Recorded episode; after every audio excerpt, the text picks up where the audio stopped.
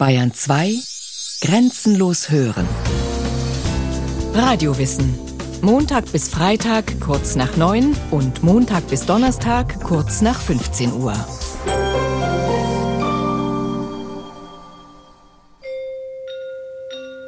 Zhengdu. Eine große Stadt im Osten Chinas, am Fluss Yangtze-Kiang gelegen. Ein Familienvater ist gestorben. Seine Angehörigen haben sich zur Totenfeier versammelt, alle in Weiß, der Trauerfarbe für nahe Verwandte. In der Mitte des Ahnenaltars steht eine große, bunte Papierlaterne. Sie symbolisiert die Seele des Toten, besser gesagt jene Seelenanteile, die in die Höhe steigen sollen zum westlichen Himmel, in das Land des Friedens und der Glückseligkeit. Die traditionellen Rituale der Totenfeier sollen dem Verstorbenen helfen, diesen Weg sicher zu absolvieren. Man zündet Räucherstäbchen an, macht ausdauernd Musik, um böse Geister zu vertreiben, gibt dem Toten ein großzügig zusammengestelltes Reisegepäck mit auf den Weg, Geld, Nahrungsmittel, eine Uhr, ein Radio und Fernsehgerät, manchmal sogar ein Auto. Freilich alles aus Papier, denn die Wegzehrung wird verbrannt Früher gingen echte Mahlzeiten und Konsumgüter in Flammen auf, heute sind es eben nur noch filigrane Papiernachbildungen. Die Trauerfeier in Zhengdu zeigt, religiöse Bedürfnisse und Praktiken sind in China noch vorhanden, trotz maoistischer Kulturrevolution und Atheismuspropaganda. Lebendig ist der Seelenglaube, ein ganz spezieller. Mit seinen verschiedenen Seelenschichten gehört der Mensch der Erde, dem Himmel und dem Totenreich gleichzeitig an. Stirbt er, dann steigen seine drei oberen Seelen, Hun genannt, zum westlichen Himmel empor. Die sieben unteren Seelen, chinesisch Po, sinken hinab in die Unterwelt. Mindestens genauso lebendig ist das Bewusstsein der Gemeinschaft mit den toten Ahnen. Nach dem Begräbnis erhält das Bild des Verstorbenen seinen Platz neben den Hausgöttern und den übrigen toten Verwandten auf dem Hausaltar. Ab sofort gehört er zu den Schutzpatronen der Familie oder zu ihren Plagegeistern, falls man ihn vernachlässigt. Es gibt sie noch, die heiligen Berge, wo man sich dem Himmel nahe fühlt. Tausende Chinesen pilgern jeden Tag auf den Taishan in der Provinz Shandong, bitten um Segen und Glück, indem sie rote Bändchen an blühenden Büschen befestigen und legen Steine auf die Äste, was die Befreiung von drückenden Sorgen versinnbildlicht. Es gibt sie noch oder wieder die vielen Tempel in jedem kleinen Dorf, deren Tore stets offen stehen. Man verbeugt sich vor dem Altar, zündet einen Weihrauchstängel an, bringt vielleicht auch eine Opferspeise dar. Und es gibt auch noch die unscheinbaren Bilder der Erdgottheiten, die in den ländlichen Haushalten auf dem Boden stehen, der Erde ganz nah und bei Gefahr ins Freie gebracht werden, um die Gemeinde zu schützen. Vor allem im ländlichen Raum erlebt die chinesische Religion eine Renaissance. Doch vielleicht wäre es besser, von Religiosität zu reden. Denn eine Religion, durchorganisiert und fest umrissen wie Christentum oder Islam, gibt es in China nicht. Stattdessen ein Nacheinander, Nebeneinander, Ineinander unterschiedlicher Weltanschauungen, Mentalitäten, Frömmigkeitsmuster und Riten. Chinesische Frömmigkeit kennt keine Dogmen und Priester, keine Kirchenmitgliedschaft und kein exakt formuliertes Glaubensbekenntnis, keine alles beherrschende Gottheit, ja nicht einmal ein Wort für Religion. Und trotzdem war und ist religiöses Denken und Empfinden allgegenwärtig. Fromme Chinesen sind ganz auf das Diesseits ausgerichtet, aber sie finden darin die Gegenwart des Himmels. Die im kanadischen Toronto lehrende Religionswissenschaftlerin Julia Ching drückt es so aus. Die chinesische Diesseitigkeit, die chinesische Harmonie zwischen dem Menschen und der Natur, zwischen dem Menschen und der Welt, die chinesische Vorliebe für das Humane und Ethische zeugen von der Gegenwart des Absoluten im Relativen – in menschlichen Beziehungen, im Bereich des Natürlichen. Dieser eigenartige religiöse Sinn der Chinesen strebt einen harmonischen Ausgleich zweier Welten an, des Sichtbaren und des Unsichtbaren, des Zeitlichen und des Überzeitlichen. Aber es lenkt die menschliche Person darauf hin, ihr Heil, ihre Vollkommenheit im Hier und Jetzt zu suchen, namentlich in der Moralität menschlicher Beziehungen, doch auch in der Schönheit der Natur. keine Religion im gewohnten Sinn. Eine Vielzahl von Religionen, Weltbildern, spirituellen Wegen, die einander tolerieren, befruchten, bereichern. Philosophie, Religion, Kultur gehen ineinander über. Es gilt als ziemlich normal, wenn etwa ein chinesischer Christ seine Ahnen verehrt, sich nach der Ethik des Konfuzius richtet und gelegentlich einen buddhistischen Tempel besucht. Die gängigen westlichen Vorstellungen vom fernen Reich der Mitte führen oft in die Irre. Es ist auch nicht so, dass die chinesischen Formen von Religion mit Konfuzius und Lao Tzu begonnen hätten im sechsten vorchristlichen Jahrhundert. Religiosität in China ist viel, viel älter.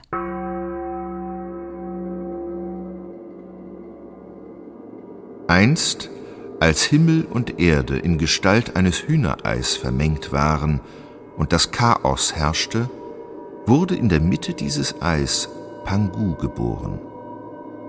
18.000 Jahre vergingen, da trennte sich das Chaos. Aus den hellen und reinen Teilen entstand der Himmel, Yang, aus den trüben und unreinen die Erde, Ying. Und zwischen dem Himmel und der Erde war Pangu als eine tragende Säule. Als er im Sterben lag, wurde sein Atem zum Wind, sein linkes Auge zur Sonne, das rechte zum Mond, sein Blut wurde zu Flüssen, sein Fleisch zu Ackerboden. Das Ungeziefer an seinem Körper wurde durch Einwirkung des Windes zum Menschenvolk. Am Anfang standen die Mythen. Es sind keine Schöpfungserzählungen wie in anderen Religionen. Es gibt keinen allmächtigen Herrn des Kosmos und keine Götterschar, die Ordnung in das ursprüngliche Chaos bringen könnte. Mythische Gestalten wie Pangu erscheinen als Chiffren für die Ursubstanzen, die sich ziemlich selbstständig entwickeln und der Welt ihre Struktur geben.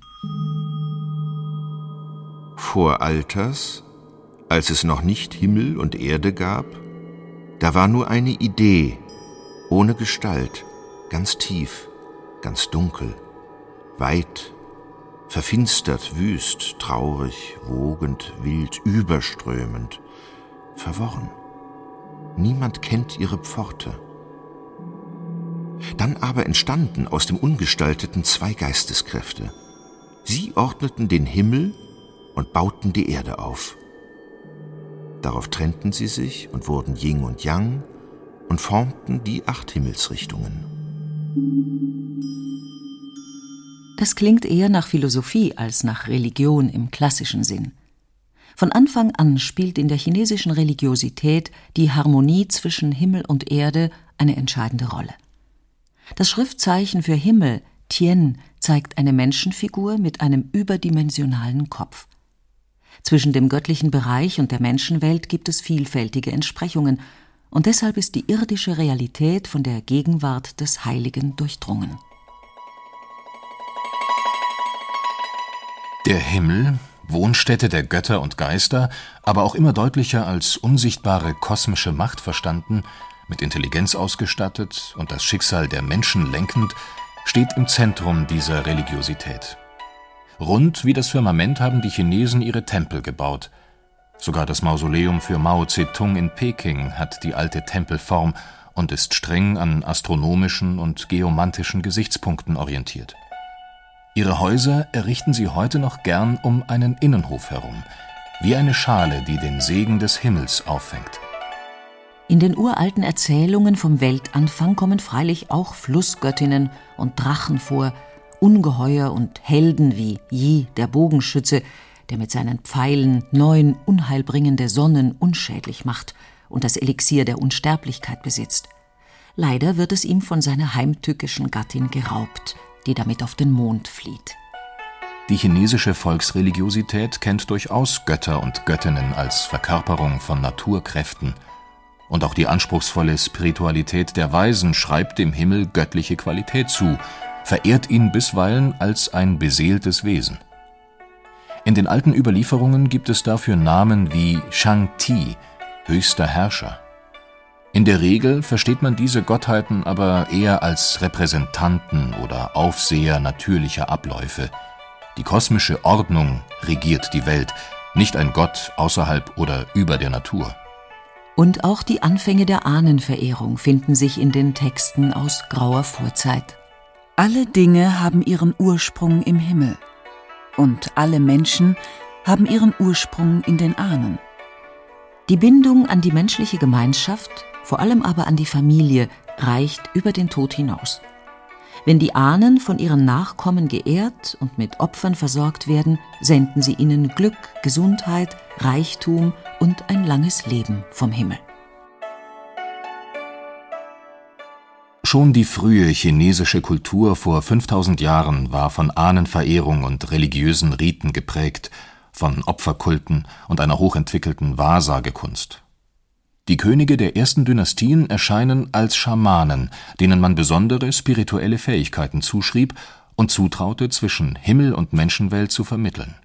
Sie nannten sich Söhne des Himmels, beanspruchten allerdings nie eine göttliche Herkunft wie ihre Herrscherkollegen in Ägypten oder Japan, sondern verstanden sich lediglich als oberste Priester.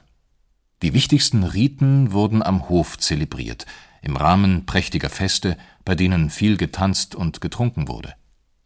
Im sechsten Jahrhundert vor unserer christlichen Zeitrechnung bekamen die Könige eine ernstzunehmende Konkurrenz. Wer ihnen die spirituell-sakrale Führungsrolle streitig machte, das waren keine mit übernatürlichen Kräften begabte Mystiker wie in Indien und keine radikal kritischen Propheten wie in Israel oder Arabien, sondern Weisheitslehrer, Humanisten, die den perfekt zelebrierten Kult durch einen hohen ethischen Anspruch ersetzten. Menschenliebe und soziale Verantwortung statt Ritus und Magie. Der berühmteste dieser Weisheitslehrer ist Konfuzius gewesen, mit seiner Grundregel kein menschenwürdiges Leben ohne gegenseitige Rücksichtnahme. Doch vielen spirituell Suchenden war diese Weltsicht zu rational, zu nüchtern. Als Gegenbewegung zum Konfuzianismus entstand der sogenannte Taoismus. Tao bedeutet Weg, eine bisweilen mystisch geprägte Frömmigkeit, die sich ein Leben im Einklang mit der Natur und in Harmonie mit dem Kosmos zum Ziel setzte.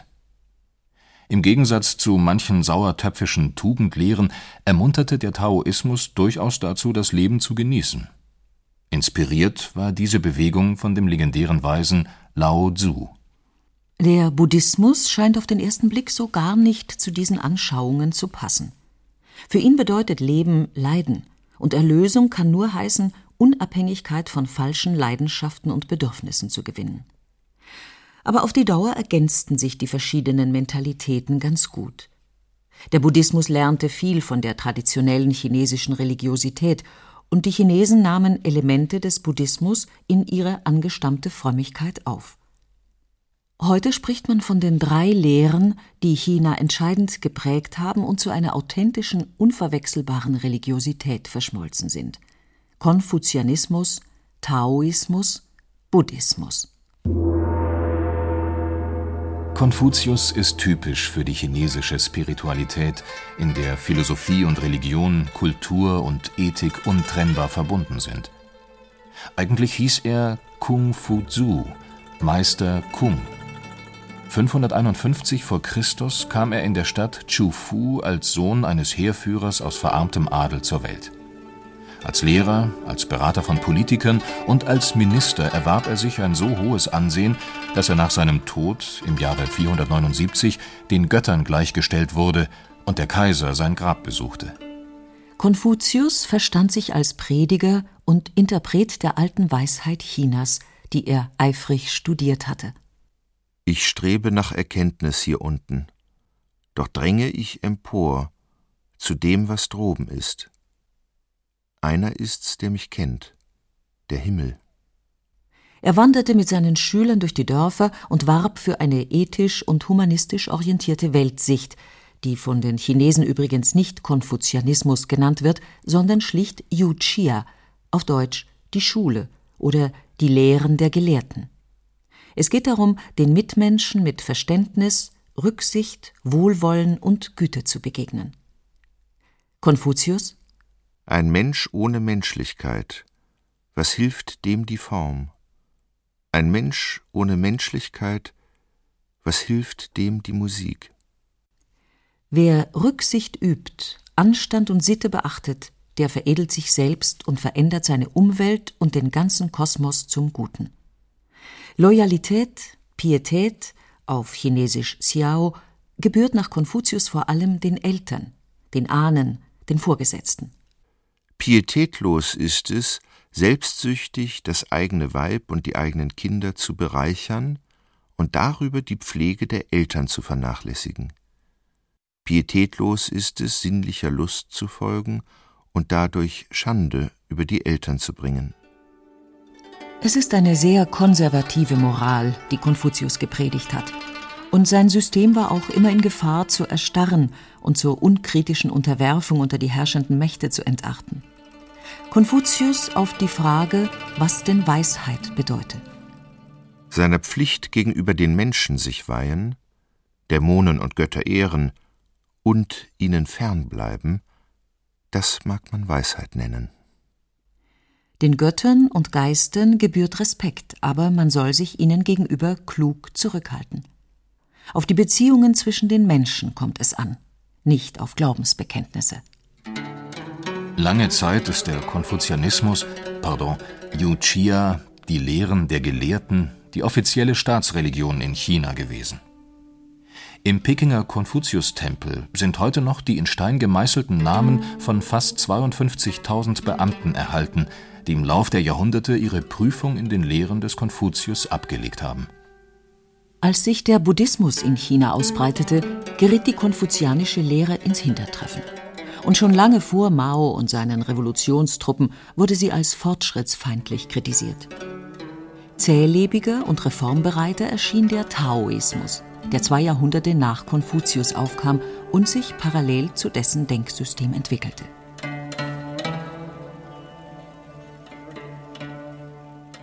Es handelt sich um eine kosmische, sehr innerlich und mystisch geprägte Spiritualität, die auf alten chinesischen Traditionen aufbaut, die Entsprechung von Himmel und Erde, die Balance von Yin und Yang, die Sehnsucht nach Unsterblichkeit, gepaart mit einem starken Interesse an Meditation, Alchemie und Körperbeherrschung.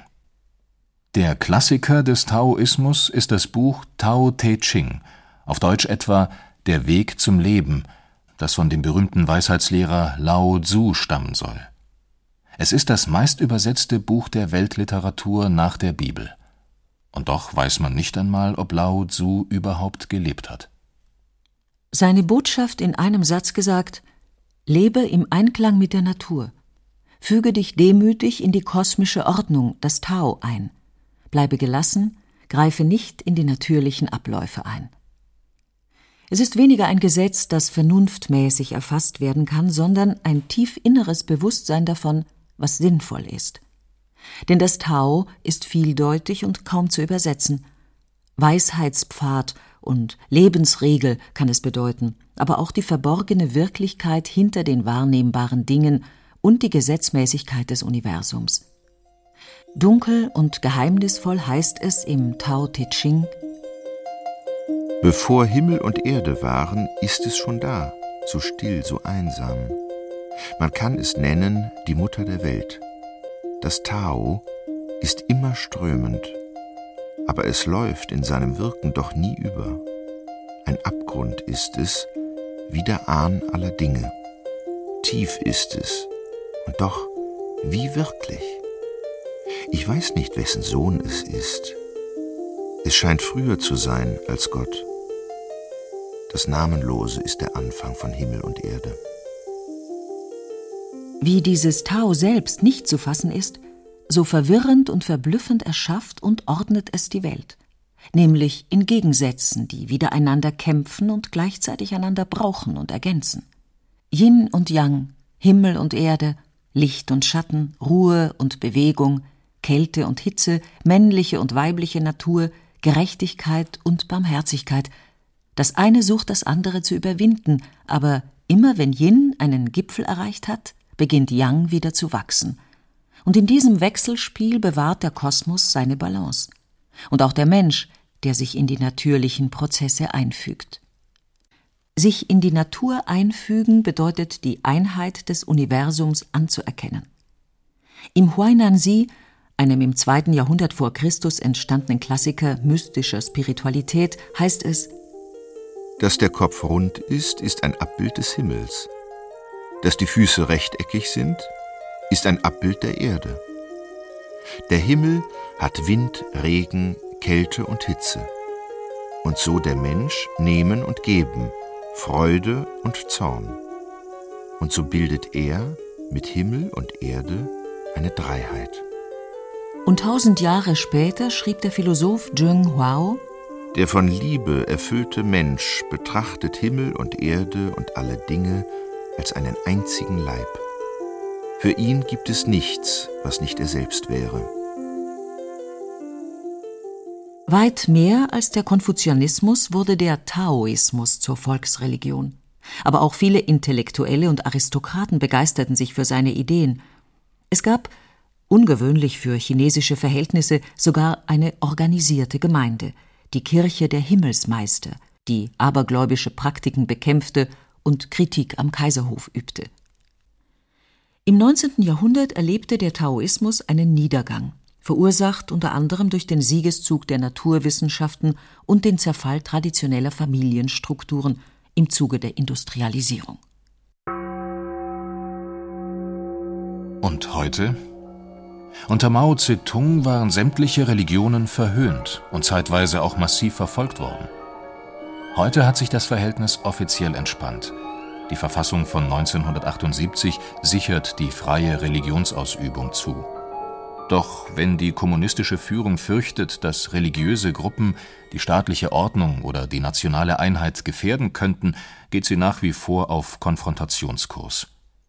Meist mit List und geschickter Kontrolle, bisweilen aber auch mit brutaler Gewalt, wie das Massaker auf dem Platz des himmlischen Friedens in Peking 1989 zeigt Gerade nach solchen Gewaltausbrüchen verzeichnen die christlichen Kirchen regelmäßig einen deutlichen Zustrom von enttäuschten jungen Menschen und auch von älteren Intellektuellen. Seit dem Tod von Mao Zedong, der manchmal wie ein Messias auftrat, herrscht ein geistiges Vakuum im chinesischen Riesenreich. Da überrascht es nicht, dass überall auf den Dörfern neue kleine Tempel entstehen und dass Tausende zu den alten Wallfahrtsorten pilgern. Folklore und Tourismusinteressen mögen da mitspielen. Aber es fällt auf, wie stark sich auch intellektuelle Kreise für die alten konfuzianischen oder taoistischen Ideen interessieren. 1998 verursachte der Raubbau an der Natur im Yangtze-Strombecken, wo 85 Prozent der Wälder abgeholzt worden waren, verheerende Überflutungen und machte Millionen Menschen obdachlos. Seither denkt man wieder intensiv über die Lehre vom Nicht-Eingreifen nach, über den Respekt vor den natürlichen Abläufen, wie ihn der Taoismus seit eineinhalb Jahrtausenden fordert